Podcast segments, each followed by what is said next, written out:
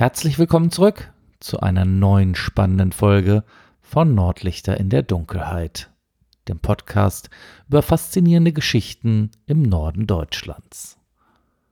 Mein Name ist Chris und nach einer Woche Feiertagspause sind wir wieder zurück. In dieser Folge begeben wir uns auf eine Reise zu einem Ort voller Legenden und wahrer Naturschönheit. Wir reden über die Ruhmequelle.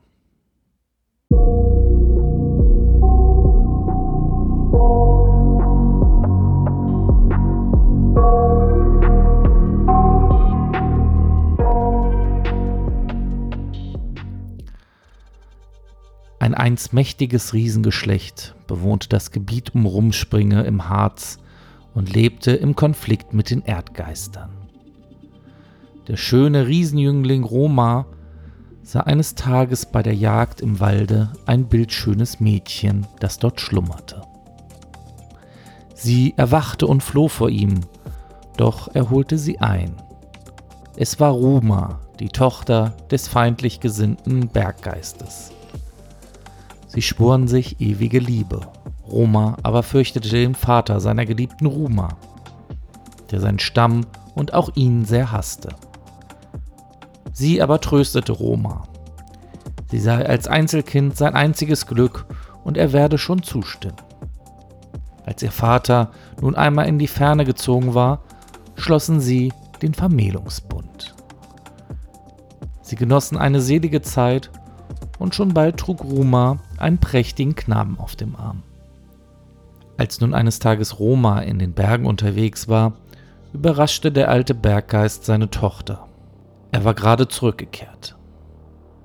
Es half kein Bitten und kein Flehen, er ließ Tochter und Kind von seinen Untergebenen fortführen und erwartete den wütenden Roma. Mit vielen Wunden erreichte dieser gerade noch seine Riesenburg. Roma aber wurde von ihrem Vater genötigt und bedrängt. Sie aber blieb standhaft, sogar als er das Kind an den Felsen schmetterte. Sie wurde tiefer und tiefer in die Höhle gebannt, aber sie versuchte zu entspringen. Endlich gelang es ihr, und sie entsprang den finsteren Höhlen als kräftiger Strom bis an das Tageslicht. Hier vereinte sie sich mit ihrem Gatten, dem Bergriesen. Als vollendeter Fluss enteilte die Ruhme ihrem Quell und entführte denselben täglich so viel Wasser wie kein anderer Fluss in deutschen Landen. Sie ist so stark, dass sie schon kurz nach der Quelle als treibende Kraft für den Menschen nützlich ist. Schon nach wenigen Stunden aber ergießt sich die Ruhme in die viel kleinere Leine und opfert ihren Namen. Daher ist sie kaum bekannt und beachtet, trotz ihrer Kraft und Stärke. Nur Fremde und Naturforscher suchen sie öfter auf. Das, meine Lieben, war die sagenhaft umwobene Geschichte um die mysteriöse Ruhmequelle. Heute weiß man, dass die Ruhmequelle unmittelbar nordöstlich von Rumspringe entspringt und ist eine der größten und wasserreichsten Karstquellen Europas.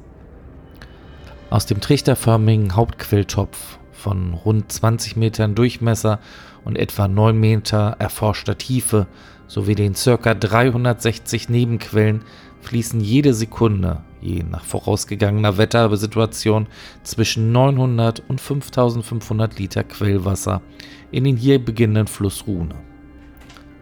Das Wasser hat zu jeder Jahreszeit eine gleichbleibende Temperatur von 8 bis 9 Grad Celsius. Damit stellt die Ruhmequelle eines der bedeutendsten Naturdenkmäler im Norden Deutschlands dar.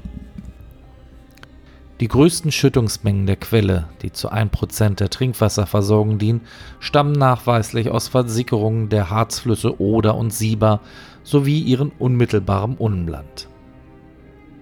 Diese Versickerungsstellen liegen etwa 50 bis 60 Meter höher als der Quelltopf der Ruhmequelle.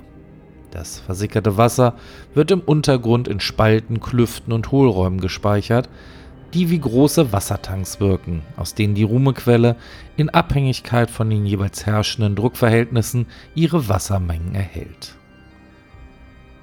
Aufgrund ihrer einmaligen Lage und Besonderheit dient die Quelle und ihre Umgebung vielen Tierarten als Rückzugs- und Nahrungsplatz oder kühler Wohnplatz. Diese jahrhundertealte Idylle erlebten schon Jäger und Sammler der Steinzeit.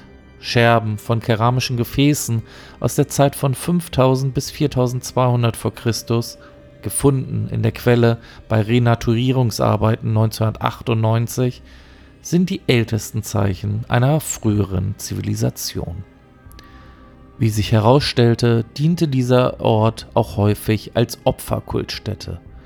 Dies wird ergänzt durch eine Bleiklinge, die ca. 4000 v. Chr. dort abgelegt worden ist.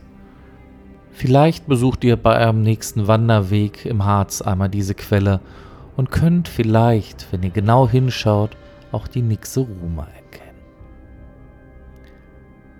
Vielen Dank, dass ihr heute wieder bei dieser Folge von Nordlichter in der Dunkelheit eingeschaltet habt. Denkt bitte dran, unseren Kanal zu abonnieren und folgt uns gerne. Wir hören uns nächste Woche wieder, wenn es wieder in die nächsten Mysterien Norddeutschlands geht.